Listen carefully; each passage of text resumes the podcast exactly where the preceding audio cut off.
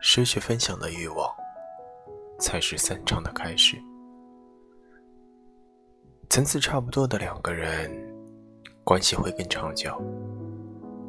无论是恋人还是朋友，维系关系里比较重要的一点是分享欲。